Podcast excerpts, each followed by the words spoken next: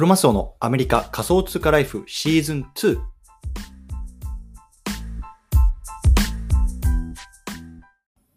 皆さんおはようございます。アメリカ西海岸在住のクロマスオです。今日は3月23日水曜日ですね。皆さんいかがお過ごしでしょうか？今日も早速聞くだけアメリカ仮想通貨ライフ始めていきたいと思います。よろしくお願いいたします。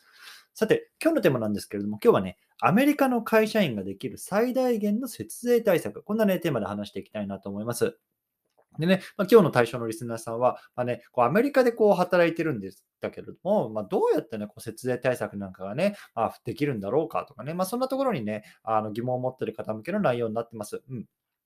で僕もね、やっぱりこう会社員として働いてるんですけれども、まあ、できる限りこう税金をね、優遇されたものとかっていうのをね、まあ、使うようにしてます。そう。なのでね、今日はそのあたりの話と、あとはね、ちょっと後半の方では、こう、会社員だけじゃなくて何か新しいものと掛け合わせるとね、さらにこう、歯車がうまく回っていくよっていうところのね、話もしていきたいと思いますのでね、興味がある方はぜひ聞いてみてください。はい。ということでね、この番組ではボーダーレスに食っていくっていうのをテーマにアメリカから毎日配信しています。ビジネスや投資を通じて国境にとらわれずにお金を稼ぎ生活していきたい方に向けて一日一つ Tips やノウハウをお届けしています。仮想通貨や NFT、メタバースを中心に株式投資や不動産投資、副業などについても語っていきますので、興味がある方はぜひ登録をよろしくお願いいたします。というところでね、まあ、早速今日入っていきたいと思うんですけれども、まずね、今日このテーマを取り上げた背景を話していきます。ね、あの皆さん、タックスリターンやってますか？タックスリターンね。これ、いわゆる日本語で言うと確定申告なんですけれども、大体ね、まあ、アメリカだとこう4月のね、えー、っと15日がね、こう毎月、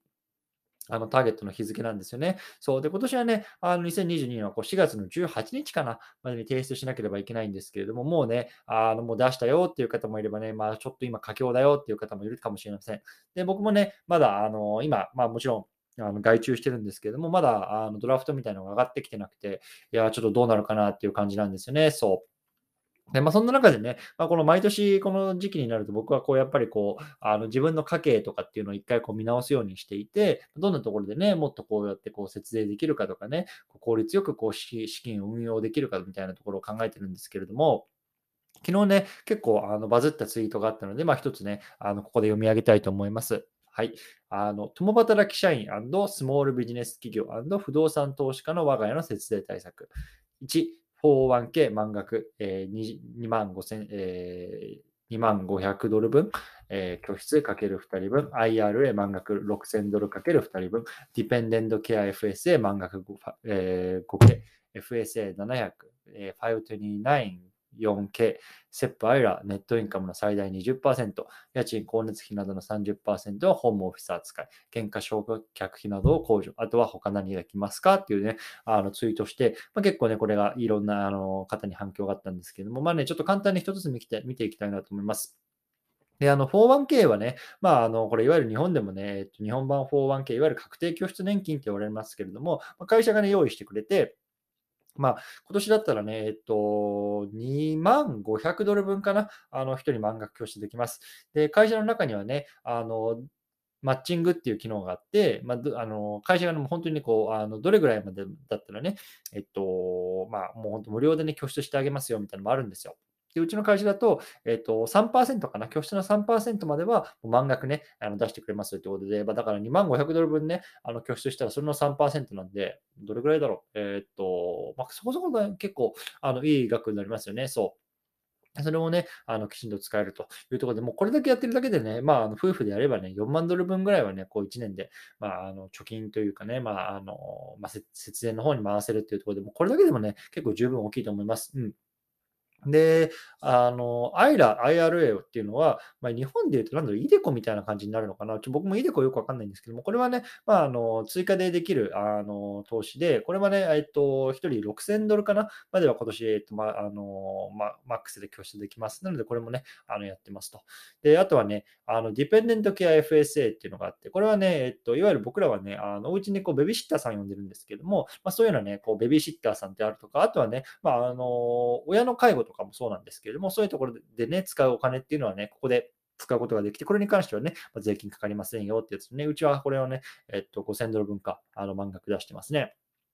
で、あとは FSA っていうやつは、これね、あの医療費とかを使えるんですけれども、ま、医療費であるとか、あとはね、あの、面白いところで、例えばコンタクトレンズとかメガネとか、あとは、あと、例えばマスクとかね、あとは、そのなんだろう、バンドエイドとか、まあ、そういうようなところっていうのもね、まあ、この FSA からあの医療費として使うことができて、でそこでね、あのもちろんあの税金かかりませんよっていうのもね、あの少し出してます。で、あと529っていうのは、あの子供の高等教育費なんですよね。で、まあ、あの日本もそうなんですけれども、あの、高等教育ってすごくインフレが高くて、でかつアメリカってやっぱりもうみんながね、こうあの学生ローンを背負いながらこう学校に行くっていうのが当たり前の世界なんですけれども、まあ、少しでもね、まあ、自分たちの子供にまあ、楽させてあげたい、あげられたらなっていうところでね、まあ、そんなに多くないですけど、毎年少し拠出してます。で、ここであの運用すると、運用益とかに対して課税されないんですよね。うん。で、これもやっぱり大きなあのことだと思うので、まあね、あの、あんま多くないですけれども、まあ、とりあえずこれも少しやってるという感じですね。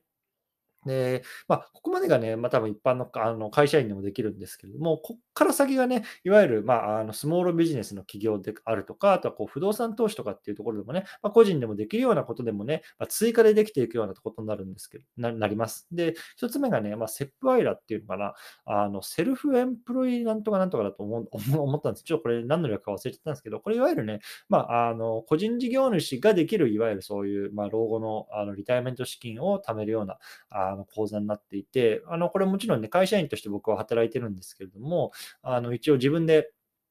あの、事業なんかも持ってますし、あとは、あの、例えばね、個人事業主とかでね、あの、外注してお給料なんかをもらった、お金なんかをね、こうもらった時もね、あの、それを経費を引いたりとか、税金を払ったした後の手残り分のね、えっと、20%までかな、最大そこに拠出できます。なので、これはね、まあ、今年終わった段階でどれぐらいちょっとあの手残りが残るかわからないんですけれども、ちょっとね、そのあたりもこちらできればやりたいなと思ってます。うんで、あとはね、やっぱりこうやって自分が法人登録をすると、あの家賃とか光熱費とかっていうのもね、まあ、自分がその使ってる分っていうのは、いわゆるこういうホームオフィス扱いで、あのディダクションできるんです、控除できるんですよね。そう。なので、これもね、あの実際僕らはこう30%ぐらいをこうホームオフィス扱いにしてます。うん。であとはね、あの不動産投資をしてるんで、例えば減価償却とか、あとは、えっ、と、元本にかかるね、金利分ね、ローンとかのね、ああいうのもね、まあ、控除対象になりまして、この辺も結構ね、あの、やっぱり馬鹿にできない節税対策かなというようなところで、とりあえずね、こんなところからなと思うんですけれども、まあ、僕もなんか正直そんなにね、あの、プロフェッショナルじゃないので、まだ多分抜け漏れとかあると思うんですけれども、まあ、とりあえずこんな感じでね、一応なんかまあ節税対策的なやつはやってるんですよね。うん。そう。なので、ちょっとまあ、あの、このあたりを今日は話してみた、みました。最後ね、ちょっと後半ね、あの、少しね、ちょっとあの、会社員プラスアルファでね、こういろんなことができるんだよっていうような話をしたいなと思います。はい。じゃあね、ここから後半なんですけれども、後半はね、あの、まあ、まず会社員だけだとやっぱりできることが限られてますよねっていうところを言いたいんですよ。うん。で、あの、会社員だけだとさ、やっぱりまあ基本的には 401k と、あとは、えっ、と、まあ、アイラとかね、まあ、そのあたりになってくるかなと。まあ、あとはね、そういう医療費のところとかもね、会社がもうもちろん、あの、用意してればね、まあ、あの入れるんですけども、まあ、はい、用意してなければ全く入れないっていうようなことになると思います。うん。で、やっぱり会社員だけだとね、まあ、できることは限られていて、で例えばね、まあ、Google とかさ、Facebook とかすっごいもう、ね、いわゆるテックの大企業でさ、1年でね、うん十万ドルもね、会社からお給料もらえますよっていうね、あの人はね、もちろんそれだけで多分もう、まあ、の全然こう資金を貯められたりとかっていうのができると思うんですけども、ほとんどの人がそんなわけないじゃないですか、僕も含めてね、あの一般、普通の会社で働いてね、まあ、人並みの給料をいただいて、まあ、とりあえずもうなんかコツコツコツコツやってるわけですよ。うんね、でそんなね、まあ、僕も含めたこう、まあ、一般人的なね、あの人がどうやってね、そうやってあの、まあ、富を築いていくか、資産を運用していくかってなるとね、こう何かと何かの掛け合わせでしかできないんですよね。掛け合わせ。うん、で、僕の場合何やってるかっていうと、会社員でありつつ、まあ、小さな自分のビジネスを持ちつつ、あとはね、こう不動産とかにを投資するっていうところの、この3つの掛け合わせでね、まあ、先ほど言ったようなところの節税対策とかできてるんですよね。そう。で、なので、この皆さんもね、こう、例えば会社員なら会社員で、もちろんそうなんですけれども、そこにね、こう何何を掛け合わせられるかなっていうところをね、まあ、考えると、すごくね、あの、グロースすると思います。で、まあ、あの、自分、これって自分の別に資産運用だけじゃなくて、多分ビジネスとかね、何においてもそうなんですね。やっぱり、あの、1×1 がね、あの、1じゃなくて1か、1あの1たす1が2じゃなくてね、1たす1が例えば3にも4にもなるこう掛け合わせ方って多分ね、考えてば、考えればね、いろんなあのやり方があると思うんですよね。うん。そう。で、例えばさ、なんだろう、あ僕なんかは、えっと、まあね、こうやってメディアで発信をしてますけれども、ね、こういうボイス、あの、ポッドキャストだけじゃなくて、ね、あの、ツイッターを使ったりとか、ブログ書いたりとか、こう複数のメディアを掛け合わせることでね、まあ、いろんなところからこうやって、あの、お客さんというかね、こう聞いてくれる方とか見てくれる方っていうのを呼び込むことができてると思うんですよね。そう。なので、やっぱりこういうね、こう何かと何かを掛け合わせるっていうような考え方っていうのをね、まあ、あの、こう日々のね、生活の中でこう、少し頭の片隅に持っておくとね、まあ、なんかいいのかなっていうところを思ったのでね、今日はちょっとそのあたりをね、こう最後話してみました。はい。ということでね、最後ちょっと、あの、はい、えー、まとめていきたいと思います。今日はね、アメリカの会社員ができる最大限の節税対策というね、こんなね、テーマで話してきました。ね、まあ、一つずつね、こう、401k とか IRA とかいろいろ言ってきたんですけれども、まあね、僕が言いたかったのは、会社員だけだとこうできることが限られあの限られますよっていうところで、あとはね、こう自分で他プラスアルファで他何を掛け合わせることができるかっていうところをね、あの考えたらいいのかなっていうことなんですよね。そう。これってね、やっぱりこう別にあの 投資だけじゃなくていろんな、ね、ことにも応用できる考え方なので、ね、例えば僕の場合だとこう、こう共働きっていうようなね、あの会社員としての働きつつね、小さなスモールビジネスを起業しつつね、あとはこう不動産にも投資しつつっていうところでね、まあ、あの最大限こう、ななんとあの自分なりにね、こうあの節税対策っていうのをやってますんで、まあね、そういうようなところで、ね、こう何と何を掛け合わせたら自分に一番いいだろうかっていうところをね、まあ、考えるようなきっかけのね、回になればいいかなというところで、今日はこの辺りにしたいなと思います。はい。なのでね、あのー、今日はね、えー、と水曜日ですね、ちょっとあの更新が遅くなってしまったんですけれども、皆さんコツコツやっていきましょう。お疲れ様です。